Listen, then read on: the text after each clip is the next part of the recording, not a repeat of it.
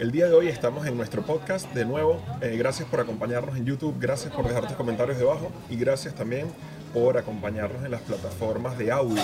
Recuerda que lo puedes ver en YouTube si nos quieres ver físicamente, pero también puedes escucharlo en Spotify, en Apple Podcast, Amazon, en definitiva en todas las plataformas. El día de hoy vamos a estar hablando sobre un tema eh, bastante importante también, como los anteriores, porque intentamos hablar de cosas interesantes. Y la pregunta es, los extranjeros vinimos a España a hacer los peores trabajos, los que nadie quiere hacer. Eh, ¿Qué circunstancias se da? Porque particularmente me he encontrado muchas veces donde eh, venezolanos, colombianos, peruanos, ecuatorianos, etcétera, eh, repiten el comentario de, bueno, sí, es que en España realmente los trabajos que hay para nosotros son malos, o, peor aún, la frase aquella de, bueno, es que en España no se consigue trabajo de lo que uno estudió. Entonces, yo quiero que como que desarrollemos el tema para ver realmente si en España estamos predestinados a hacer los peores trabajos o es una cuestión de cualificación personal individual o es una cuestión hasta de actitud, quién sabe. Así que nada, hoy me acompaña como siempre mi compañera Rebeca Malaver, Gianfranco Busati, Gustavo Ustachi, su servidor Gabriel Ustache. Vamos a estar hablando de este tema. Eh, no sé quién quisiera empezar eh, con eh, básicamente el primer punto. Vinimos a hacer los peores trabajos. Bueno, vamos a definir qué son los peores trabajos porque suena como dramático. Vamos a definir a qué, a qué podemos referir, referirnos con peores trabajos. Como peores pagados serán. Sí, yo creo que básicamente los de peor remuneración y o de mayor exigencia, es decir, exigencia física, exigencia sanitaria, exigencia de distintas índoles. Y entonces, al no estar bien remunerados, entonces partimos en la premisa de que son trabajos malos. Ahora, yo sí quiero hacer aquí una, una salvedad. Okay, yo sé que estamos hablando del caso de España, pero eso se puede extrapolar prácticamente a cualquier país. Okay, eh, yo viví en Estados Unidos y allí el, concepto era eso, o sea, los trabajos malos se los dejan a los extranjeros. Es más, eh, tuve una experiencia en la empresa donde yo trabajaba, había que contratar a drivers, conductores, eh, porque era una empresa de alquiler de carros.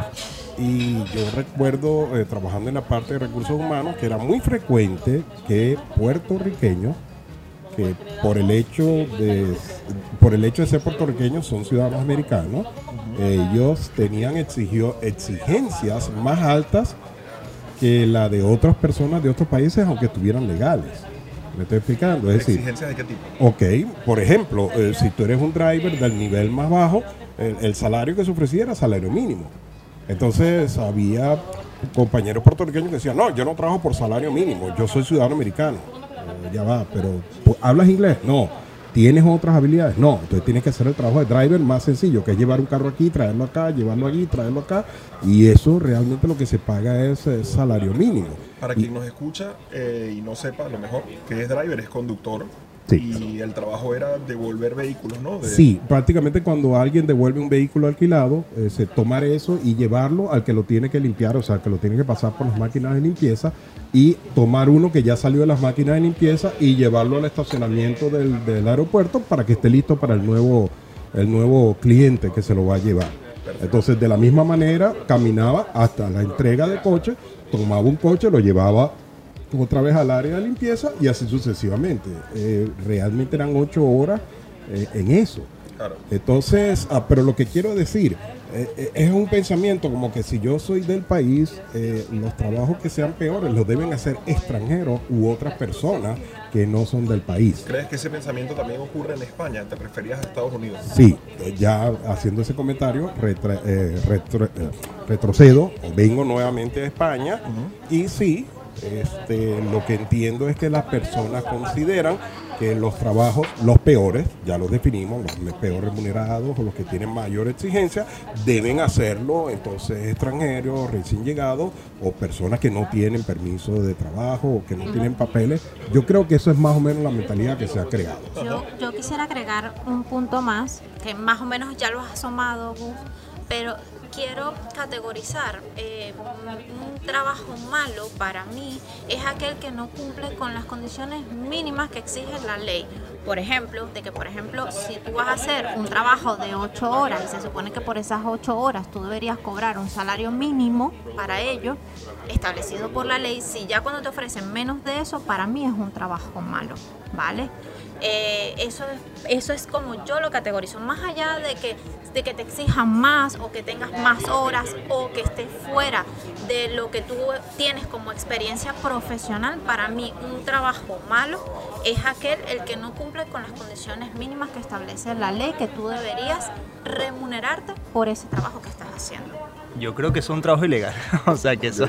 Totalmente. Totalmente. Totalmente. Pero sí, considerando este, un poco o definiendo un poco esos criterios de qué rayos es un trabajo malo. Evidentemente para mí no hay trabajos malos, todos somos necesarios, todo por mayor esfuerzo físico, mental o lo que sea es necesario. Exactamente. Eh, pero sí, creo que para esta, esta tertulia, este debate, definiríamos trabajo malo como aquel que exige mayor esfuerzo físico, podría decirse.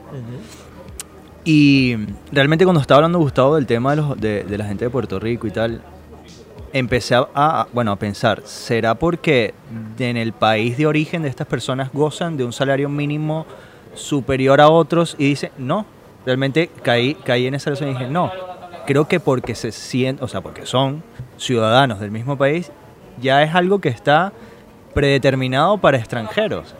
Y, y creo que ahí hay algo bastante moralista que, que conversar, ¿no? Sí.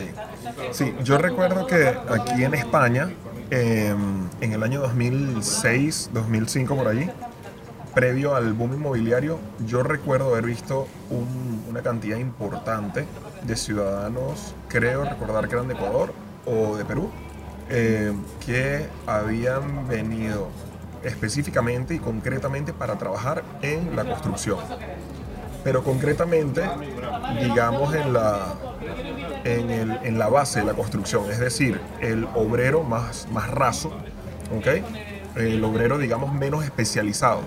Correcto. Y creo recordar que tan pronto reventó la burbuja inmobiliaria, gran parte de ellos desaparecieron, quiero decir, quiero decir se fueron, ¿no?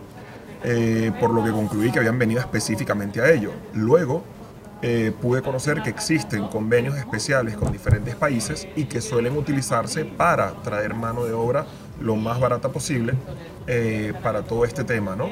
Sí, Yo tengo una anécdota sobre eso porque tengo amigos peruanos y he conocido casos dichos por ellos mismos que en esos casos que se vienen por un tiempo determinado, bien sea un año o dos años, dependiendo sobre todo en el área de la construcción, es porque son personas que quieren, vienen, se hacen un buen dinero con el tema de- del trabajo que le dan aquí, se devuelven a su país de origen y viven bien de eso, porque ganaron lo suficiente como para entrar en una hipoteca en su país o para mejorar su calidad de vida en su país. Entonces son personas que vienen puntualmente a hacer un trabajo, ahorran todo lo posible y se devuelven a su país de origen a, a seguir viviendo su vida.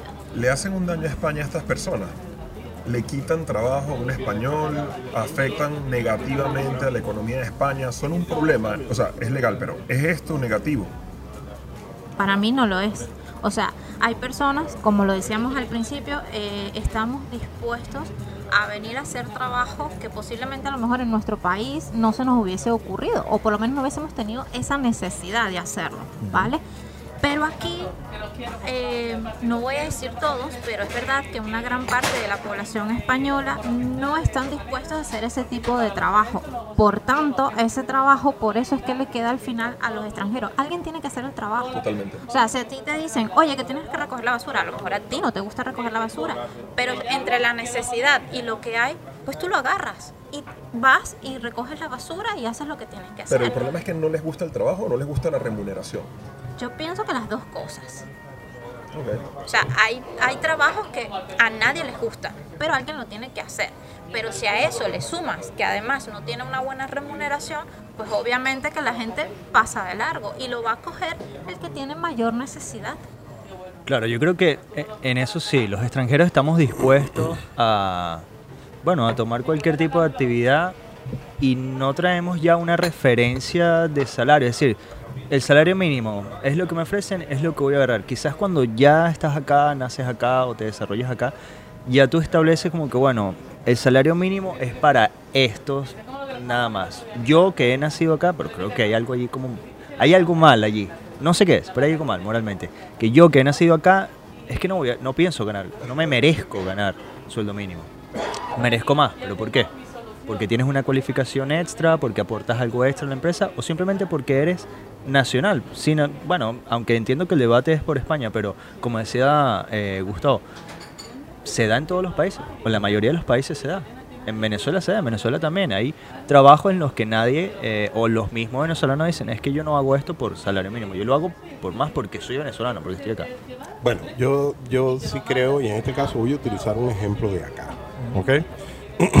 yo me he encontrado muchos españoles que, o, es, harto sabido que los conductores, es decir, repartidores aquí en España y aún conductores de este, compañías de alquiler de carro con chofer, es decir, eh, esa compañía que conocemos, uh, yo he conocido españoles que dicen, yo no estoy dispuesto a estar rodando en un carro todo ese tiempo por 1.100 euros al mes.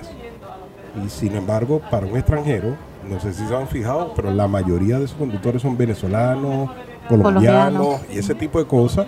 Porque para un venezolano llegar aquí a España y ganar 1.100 euros al mes, eh, eh, eso es una buena remuneración. Lo que para un español no es buena remuneración, para un venezolano sí es buena remuneración. ¿Ok? Entonces, allí yo sí iría al punto que eh, Rebeca dejó entrever, creo que fue antes que empezáramos, y es que no, es tanto el hecho de que eh, escogemos los trabajos, sino que sencillamente es lo que hay disponible para el que viene de afuera. Y cuando él lo compara con su país de origen, realmente sí vale la pena hacer ese trabajo. Así sea para empezar. Ya luego pues tú vas desarrollando y vas agarrando camino. Pero es verdad que muchas veces llegamos y decimos, oye, ¿esto es lo que está disponible? Sí, ¿estoy dispuesto a hacerlo? Pues sí, ya más adelante veré si consigo algo mejor o me tengo que quedar un tiempo más acá. Me pasa mucho que en la hostelería veo mucho que hay, algunas ciudades más, otras menos, pero me encuentro que en el mundo de la hostelería hay bastante presencia de inmigrantes. Por ejemplo, las cadenas de comida rápida, tipo, se me ocurre Burger King, eh, alguna cadena como Vips. Eh, son cadenas en las que me encuentro bastante eh, camarero y tal vez cocina, no lo sé, porque no llego hasta la cocina, pero me encuentro mucho extranjero. Eh, y, erróneamente hay personas que confunden y creen eh, que es que esa cadena está prefiriendo contratar a un extranjero y quitándole el trabajo a un español. La realidad es que si ese extranjero no hace ese trabajo, nadie lo va a hacer. O sea, esa cadena no va... Y entonces entra el famoso debate, es que esa cadena paga poco. Bueno, pero en un momento, vamos a, vamos a contextualizar. Y aquí me voy a ganar un poco más de odio en, las redes.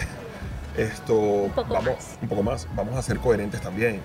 Eh, tendría sentido que te paguen, no sé, 2.000 euros eh, por llevar platos de la cocina a la mesa. O sea, 2.000 euros al mes, o sea, nos parece lógico y coherente. Oye, a lo mejor habrá algún restaurante Michelin top 5 estrellas que lo pagará, pero la realidad es que un bar de barrio no te puede pagar 2.000 euros por llevar un plato de la cocina a la mesa, no tiene sentido ninguno.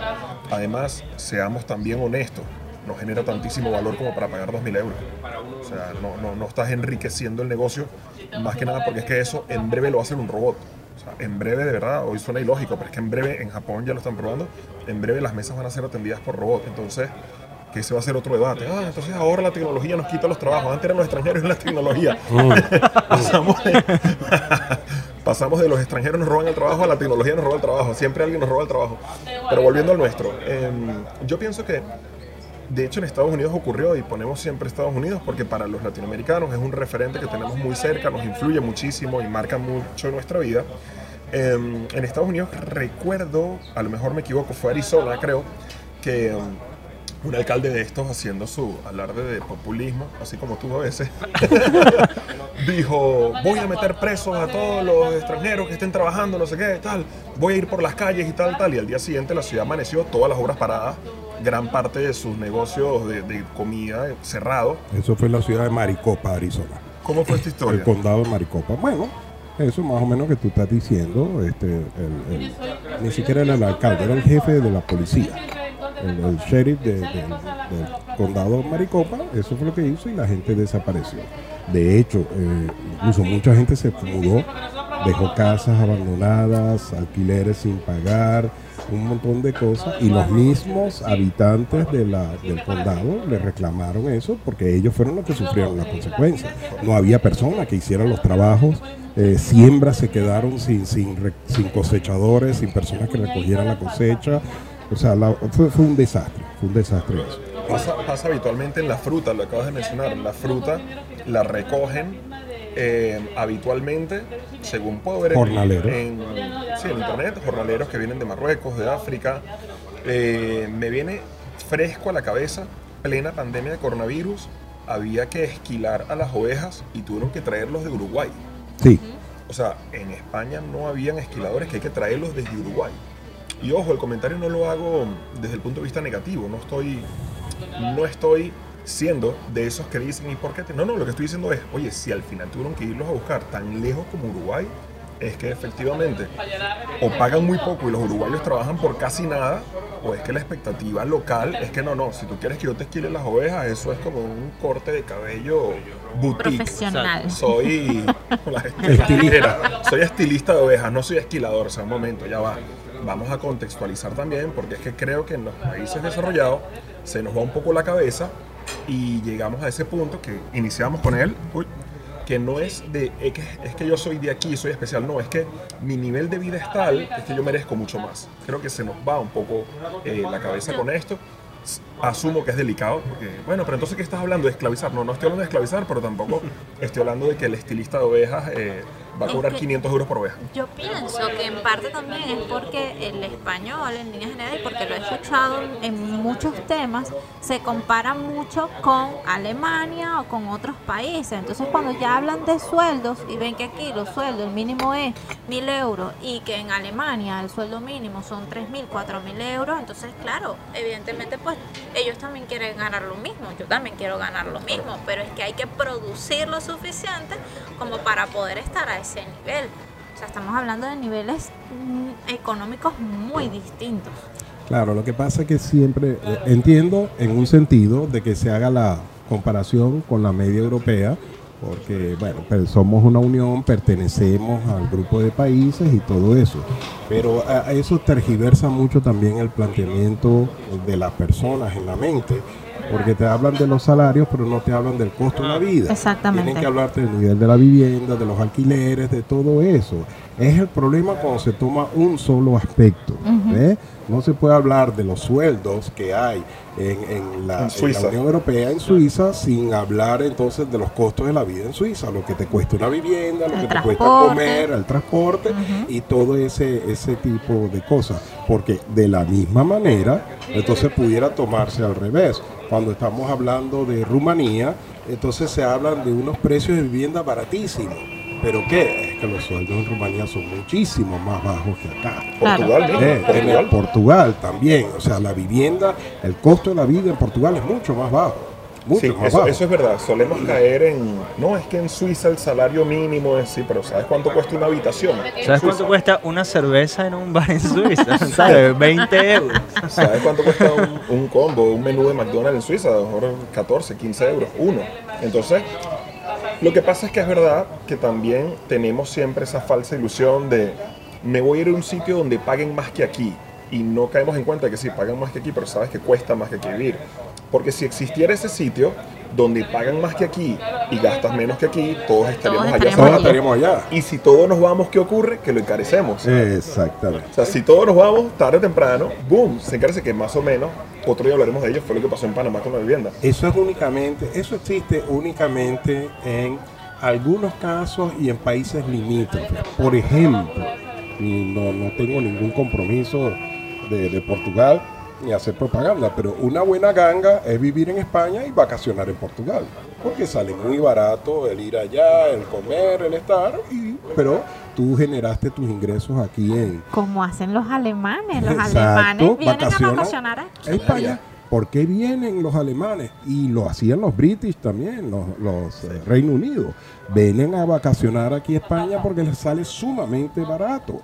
¿Ves? Y es una tremenda oportunidad. Ahora, sí sé de casos ah, que no es solo vacacionar, y bueno, vuelvo otra vez con Norteamérica, eh, por ejemplo, en la frontera de Estados Unidos-Canadá, Eh, hay mucha gente que vive en el lado canadiense y que trabaja en Estados Unidos, Detroit, o sea, en el estado de Michigan, en el estado de Buffalo, también eh, eh, en el estado de Nueva York, en la ciudad de Buffalo, trabajan, viven en, en Canadá, trabajan en Estados Unidos y viven allá porque la, la vida es más barata en Canadá que en los Estados Unidos y los sueldos son mayores. De hecho, el dólar americano vale mucho más que el dólar canadiense.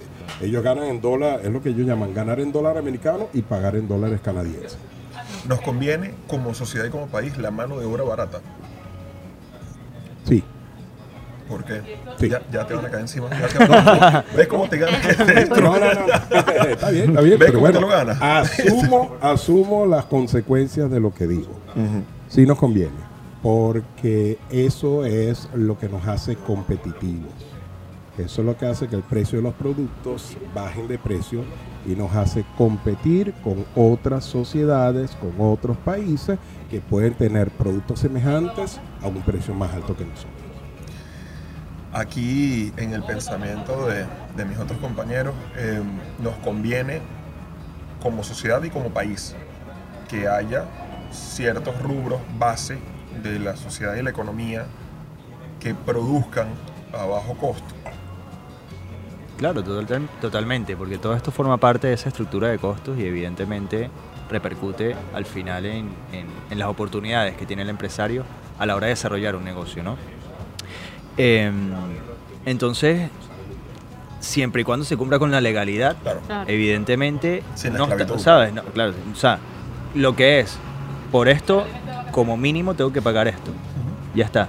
Yo soy libre de poner, o sea, yo puedo en mi empresa de desarrollar de software, desarrolladora de software, decir, necesito un ingeniero informático al mes que va a ganar mil euros. Que luego ya por experiencia el mercado me va a decir, no hay ingenieros informáticos y tal. Ojo, que puede haberlos. Claro que sí. uno y claro está que dentro sí. de la ley. Y listo, y ya está. O sea, pero ¿por qué no? Es que por ser ingeniero informático debo ganar 5 mil euros al mes. Estamos encasillándonos en que te lo mereces por... Pero yo como empresario soy el que tiene el poder de decir cuánto te puedo ofrecer. Cuánto te puedo o quiero ofrecer. Claro. y tú Entonces- tienes el derecho de aceptarlo o no. Entonces ya, esté en la ley. ya el mercado me castigará a mí como empresario con tiempo, con no hay no hay personas de interés, con desinterés y ya yo ajustaré. O con una rotación. Exacto. Va a venir Exacto. uno, va a estar un mes porque tenía la urgencia, resolvió y te dejó tirado el proyecto. Y ahora tienes que arrancar con otro, te volvió a dejar tirado. Y el Claro. mercado Así te castiga. El mercado, el mercado te premia y te castiga de forma independiente y autónoma. Estoy totalmente de acuerdo que hay que marcar unos mínimos por ley para evitar bueno, temas como esclavitud y demás. Esto, sin embargo, yo soy muy proclive a que hay momentos en los que todos podemos haber pasado o podemos pasar en un futuro por una situación en que cualquier trabajo nos sirve. No, pero ¿cómo vas a aceptar un trabajo donde te pagan mil euros por trabajar, yo qué sé, ocho horas, yo qué sé, recogiendo escombros en una obra? Es que mi situación, yo tengo un hijo, yo tengo una esposa, yo tengo una factura, yo tengo que aceptarlo. O sea, pero en este caso interviene mucho el orgullo. Es que hay un tema. O sea, el orgullo puede ser tema. bueno para unos dos, pero para muchas otras te nubla la visión y las actuaciones. Es que desde, es que todo depende también del contexto. Desde mi sofá lo veo inaceptable. Pero cuando no tengo está. sofá y estoy en la calle y mi hijo tiene hambre, eh, lo veo totalmente lógico y de hecho le doy las gracias a ese buen hombre por haberme ofrecido trabajo, porque un trabajo está dentro de la ley y oye, son mil euros, o sea, si está dentro de la ley, está dentro de la ley. Pero la gente es, no, no aceptes ese trabajo porque entonces estás dañando el mercado laboral y tú estás haciendo entonces que cada vez paguen menos y tú estás haciendo, ya, pero es que yo tengo que comer. O sea, yo entiendo todo lo que tú me estás diciendo, pero es que yo tengo que comer. Eso pasa, ahora que lo traes a, a- a cuento, me suena mucho a los diseñadores gráficos. eh, eh, es un sector que en internet se caen a golpes todos los días. eh, porque yo estoy en algunos grupos de Facebook y siempre aparece el típico de me querían contratar para un logo por 15 euros o lo que sea. Y siempre aparece uno, ¿cómo se te ocurre? Por tu culpa es que a los demás no nos pagan más que eso. No sé qué, no sé qué, no sé qué. Es que no tengo ni un euro. O sea, ¿me vas a pagar tú? O sea, si tú me das los 15 euros, yo rechazo el trabajo. No, no, yo no te voy a pagar. Ah, entonces, ¿qué quieres que haga? Exacto. Esa es como una anécdota personal, lo voy a aprovechar para Eh. compartirlo. Cuando yo llegué aquí, este, el primer trabajo que yo conseguí fue de cuidados de una persona mayor, Ah, ¿vale? amigo. Yo, por supuesto, no tengo ningún tipo de experiencia en el área, más allá de lo que yo vi del cuidado de mi abuela y no la cuidé yo, que vale destacar. eh, la persona que me consiguió el trabajo eh, era una española sin trabajo desde hace dos años que también estaba buscando empleo. Pero ella le llegó el trabajo y lo primero que hizo fue, oye, mira, que están ofreciendo este trabajo por esta remuneración. Ella no tenía trabajo y sin embargo pensó que era mejor para ti que para ella. Por eso, por eso. Hoy no, por eso- mañana. por eso es que lo traigo a colación. bueno, mira. Porque me, me da o sea, me da risa ahora. En el momento fue así como, eh, sabes que tú también estás sin trabajo Pero y desde hace dos persona. años dijo, no, yo voy a seguir pasando necesidad, trabaja tú. trabaja tú, que tú, tú puedes. Y yo le decía, es que yo no tengo ningún tipo de experiencia. No, no, tú aprendes ahí rapidito. Tú ves lo que hace la otra, la otra encargada y tú ves lo que hace ella, lo mismo lo haces tú y ya está. Yo lo tomé porque tenía la necesidad imperante de empezar a producir para ahorrar para mis cosas. Pero es verdad que en el momento me quedé así como, de verdad, o sea, tú que también tienes dos años esperando por un trabajo y que te está llegando a ti directamente y tú lo estás rechazando porque no lo quieres hacer. Bien sea porque no hubiese sido bien remunerado para ella o porque tampoco tenía la experiencia o lo que sea, pero ella dijo, no, tómalo tú. Yo tengo Paso. ese caso, yo tengo ese caso, perdón, Jan, una persona estaba en el paro, para quien nos vea de América y no sepa qué es el paro, es el subsidio eh, Por desempleo. por desempleo, ¿ok? Es, du- dura un tiempo determinado según hayas trabajado, no es un regalo, no es ilimitado, va en base a los años que tú has cotizado y que no has consumido, ¿ok? Esto, la persona estaba en el paro, yo estaba trabajando y le dije, oye, mira, está este trabajo aquí, y me dijo, no, no me interesa porque solo me van a pagar 150 euros más que lo que cobro del paro y todavía me queda paro. Y yo le digo, sí, pero se te va a acabar. Bueno, cuando se me acabe ya veré. Y dije, ok. Lo que, iba, lo que iba a comentar con respecto a lo que comentaba Rebeca. Luego hay personas que se preparan para cuidar eh, personas mayores. Hay enfermeras que, Sí. ¿sabes? Se especializan en cuidados mayores y tal. Entonces para ellos no es un mal trabajo. Para ellos podría haber una mala remuneración porque orgullosamente dicen, yo he estudiado, me he preparado para esto y merezco. Entonces, ¿cuánto? O sea, es algo como muy subjetivo. Lo que tú crees que mereces por un, por un, por un salario. Ese punto, Jan, que lo has, lo has tocado varias veces hoy, yo quiero entrar un momento. No, quiero entrar allí. Quiero entrar allí porque me parece muy interesante. Me parece muy interesante. En otras generaciones te enseñaron que el hecho de prepararte para te hacía automático acreedor de. Mínimo tanto. o sea. Usted tiene ese título, son menos de eso nada. Claro. Como si fueras un vehículo del año. O sea, tú eres un vehículo 2021, no te vendas por menos de 20 mil euros. Pero es que eso ya de esta generación a esta generación, eso se fue diluyendo. Eh, otro día podemos hablar los motivos, que si el mercado se globalizó, que si internet, que si el intrusismo profesional, que si la liberación, ya podemos hablar otro día de esa cosa. El hecho, eso se diluyó. Ya una titulación específica no te hace acreedor de, salvo de medicina, eh, piloto de aviones, ingenierías, o sea, quedó como muy limitado. ¿Ok? Unos sectores como muy específicos, no van a poner a cualquiera a construir un puente. ¿ok? Pero fuera de allí, llegó el punto donde ya no sirve solamente por el hecho de decir, es que yo tengo este título. Bueno, muy bien, maravilloso el título. ¿Qué sabes hacer? Exacto. Bueno, el título. No, no, no. no. ¿Que ¿Qué valor le sabes aportar a, est- a esta empresa? Che, muy bien por tu título, pero ¿y cómo aplicas? Porque las personas, egoístamente, algunas, dijeron, bueno, yo ya tengo este título, me siento en esta silla y llámenme cuando necesiten de lo mío. No, no, es que necesitamos más bien al revés, que vengas a implicarte y que vengas a revolucionar esta empresa con tus conocimientos. No es simplemente tengo el título, págame, no, no es eso. Tú ya te has formado una herramienta. Correcto. Ahora úsala. y demuéstranos Claro. cuál es el mejor uso que tú le puedes dar, porque si me vas a mostrar, bueno, el uso que se le da a, el uso que se le suele dar a esta herramienta, bueno, ¿y por qué tú? Hay miles, Exacto. por aquí, otro. O sea, lo que quiero decir, el mercado se saturó de profesionales también. Entonces ya no sirve, es que soy profesional, sí, tú y los otros 500 millones que están detrás de ti también. ¿Por qué tú? Entonces llega el punto donde las personas también tenemos que entender que no basta con decir, es que soy profesional, muy bien. O sea, no, es que soy profesional y puedo aportar un valor añadido a esto. De hecho, es algo que en España sería impensable, absolutamente impensable. Pero en Estados Unidos no es tan impensable que grandes tecnológicas ya no te piden el título en el currículum. Ya en el currículum te piden es, ¿qué puedes hacer por nosotros? O sea, cuéntanos en una carta qué puedes hacer con nosotros. Ya no les importa que... te- Muy bien por el título. ¿Qué puedes hacer? Sí, casi todas tienen una carta de presentación. Y como, y como no la rellenes, es que ni te toman Ni te cuenta. ven. Porque ya no sirve aquello de, bueno, te estoy dando mi título, dime tú para qué sirvo en tu empresa. No, no, no, no. Métete tú, mira mi empresa, estudia nuestra empresa y dime qué me puedes aportar. Véndete. El tema es que el hecho de venderse no es agradable, ¿no? Porque es que, pero es que yo soy un ser humano y bla, bla, bla. Muy bien, muy bien, pero eres una herramienta productiva. Y como herramienta productiva te toca ponerte una marca un brand, empaquetarte y venderte, ¿ok? Entonces, pero yo creo que eso en España todavía estamos un poco lejos todavía. Eh, va, va a llegar, va a llegar porque el mercado se saturó y mientras menos empresas hayan y más profesionales y más demandantes y nuevas generaciones que se van incorporando al mercado laboral, ya sabemos que España tiene un problema, problema una bendición de longevidad que puede convertirse en un problema si no hay un sustento posterior detrás. ¿no? Volviendo a nuestro punto, yo creo que eh, es totalmente errado el concepto de tanto de parte de los locales, sea el país que sea, decir, no, es que los extranjeros tienen que hacer eh, lo- los trabajos peores remunerados. Creo que es un error pensar eso porque son una, una excelente eh, eh, aporte, un excelente eh, añadido para la economía de un país. Yo no quiero tampoco profundizar demasiado, pero yo creo que gran parte de Estados Unidos se construyó por los inmigrantes Bueno, Estados Unidos es un país de inmigrantes. Exactamente. y no se construyó, no llegaron a los bancos. Quiero decirte, no llegaron, ah, un inmigrante, siéntalo en la oficina bancaria a dirigir el banco. O sea, No, no. creo que llegaron, la foto famosa construyendo Manhattan en la viga, montados allá arriba. eh, Comiendo. Rockefeller comiendo sentados en un hierro. Eh, Yo nada más veo la foto y ya me da vértigo. Solo la foto.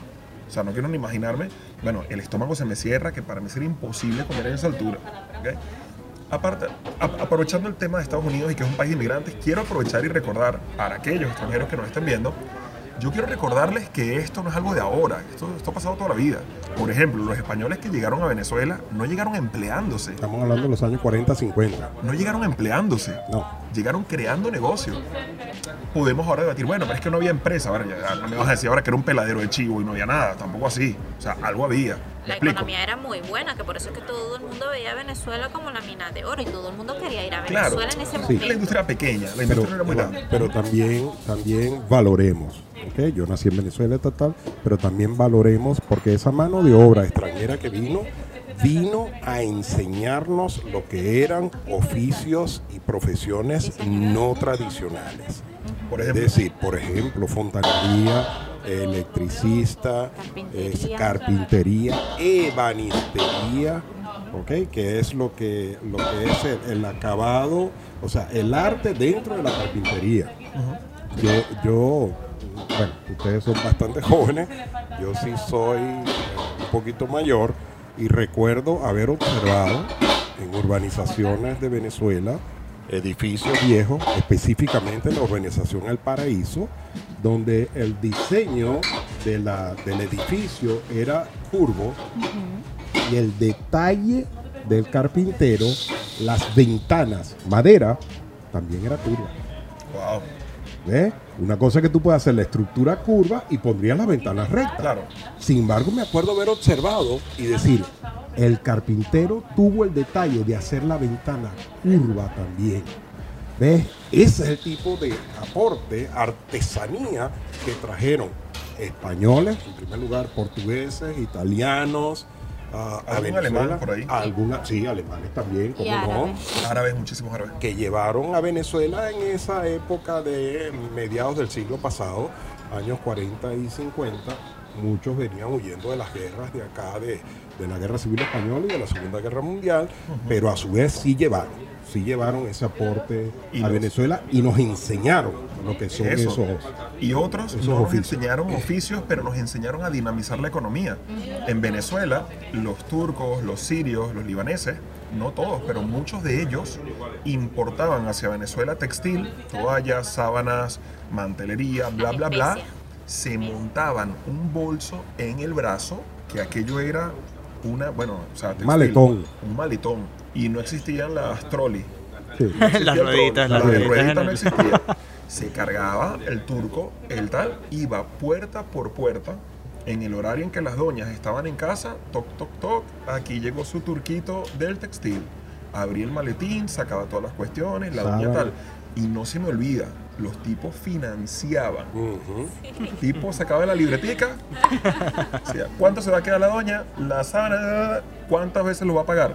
Cuatro veces. Yo vengo y el hombre se apuntaba y el hombre venía. Este hombre te financiaba a él. O sea, ojito al músculo financiero que ya tenía el Y turquito. también lo hacían con el oro. En Margarita. Con la manta, guas, guas. eh, bueno, a ver, yo los que conocí realmente ya los conocía con negocio, con local. A lo mejor Ah, antes de eso, así. perdón, antes de eso sí lo hacían así. Pero yo recuerdo que las joyerías normalmente eran de ellos y ellos sacaban tal cual su libretica y anotaban cuántas partes va a pagar usted el collar que se está llevando, los arcillos, lo que sea. Y lo apuntaban y ellos le hacían seguimiento a todos los clientes para que pagaran sus cuotas, sus días Totalmente. correspondientes. Totalmente. Y nos ayudaron a dinamizar la economía, porque mucha gente dijo, ah, pero que yo puedo financiar, ah, pero que yo puedo hacer venta a puerta fría, ah, pero que... Luego es que los venezolanos no lo queríamos hacer, solo se quedaban los turcos. O sea, que es un fenómeno que no solamente pasa en España, ha pasado en todos los países. El local, por X motivo, llámese comodidad, confort, creerse algo, tal.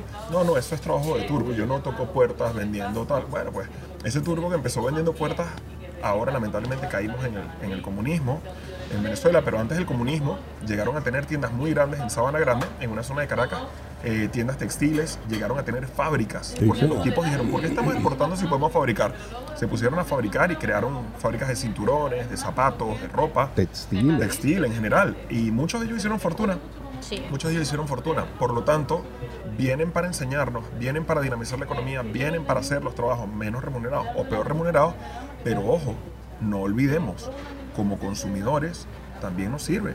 Porque gracias a esa mano de obra es que yo puedo pagar, me lo invento, esta botella de agua con gas en 1.30.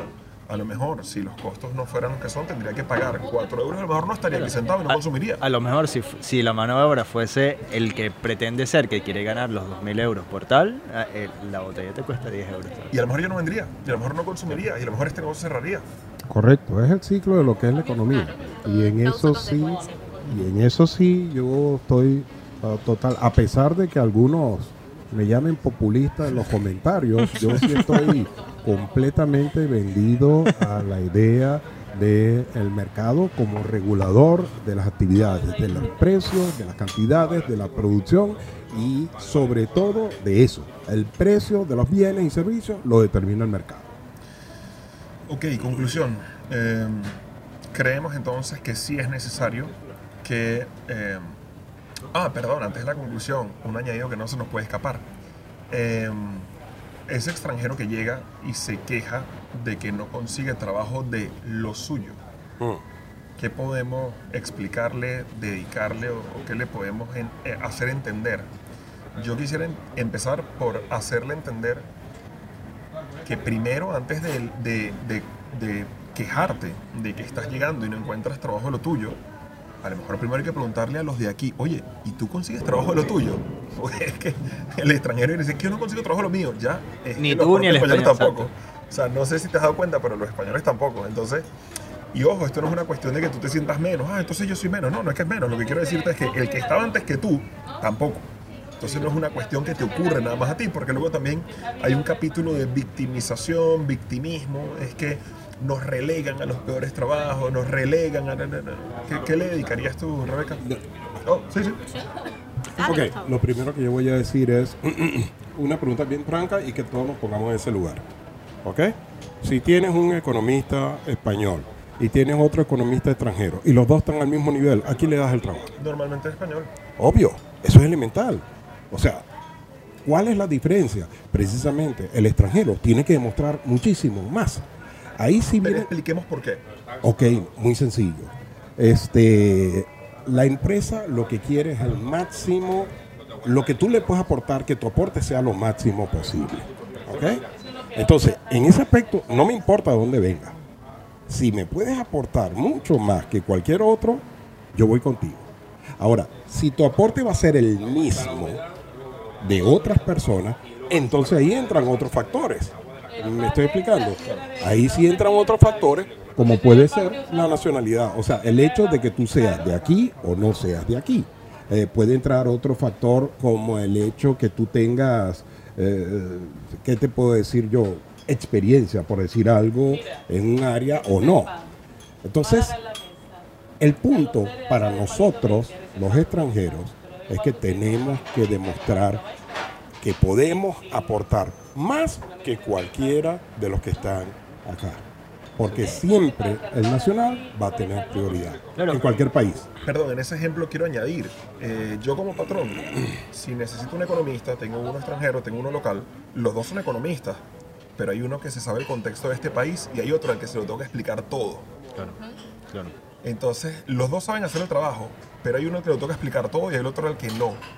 No es una cuestión de que te están excluyendo porque es que son malos, es una cuestión de productividad. A ti te dar a explicar todo, este ya se lo sabe, voy a optar por él, a menos de que tú me demuestres que me va a valer la pena explicarte todo el contexto porque tú me puedes aportar más. O quizá no explicarlo, quizá que lo ha aprendido, lo ha conocido y puede aportar mucho más. Lo que quiero, lo, lo que me estoy refiriendo es el nivel de ah, preparación aporte, porque muchas veces preparación solamente no es suficiente, sino más aportar mayor.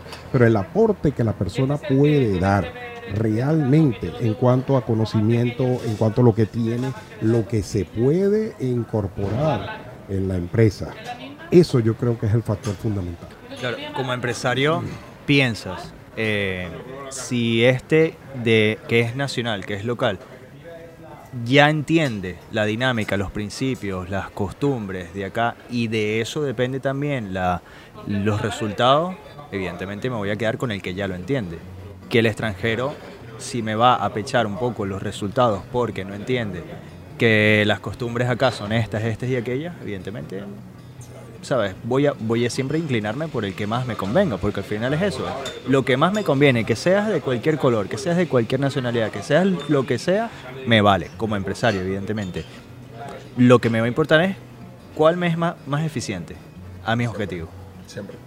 Al extranjero siempre le, le va a costar más demostrar su experiencia. De hecho, tú con un simple currículum lo ves. O sea, por ejemplo, cuando tú entregas un currículum, por ejemplo el mío cuando yo llegué, toda mi experiencia era en Venezuela. Cómo el patrón corrobora que yo realmente hice todas esas actividades en Venezuela. Claro. En cambio aquí, vale, no es que es verdad que ellos todos se ponen a llamar a las empresas en las que tú trabajaste, pero al menos si hay una, una empresa de referencia que es conocida aquí y demás, pues ya, ya ahí hay por lo menos un factor de referencia. Pero cuando tú vienes de toda una experiencia, en Venezuela, de Colombia, de Chile, de Perú, de donde vengas, se te hace más difícil demostrar que tú tienes realmente todos los conocimientos y esa experiencia adquirida anteriormente.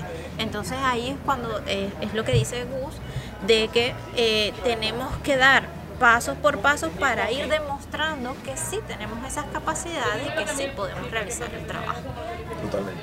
Ok, pues con esto vamos a terminar. Eh, te queremos invitar eh, la semana que viene a que nos acompañes en otro episodio de nuestro podcast. Eh, gracias por haber llegado hasta aquí, ha sido bastante largo. Eh, te agradecemos bastante que te hayas tomado todo este tiempo eh, para escuchar este conversatorio, para ver nuestros puntos de vista, nuestras opiniones. Queremos recordarte que al final esto es una sumatoria de vivencias, es una sumatoria de lo que cada uno de nosotros ha podido vivir, ha podido ver, conocidos, amigos, vivencias y demás, y las traemos a la mesa para compartirlas para todo aquel que lo quiera ver o lo quiera escuchar.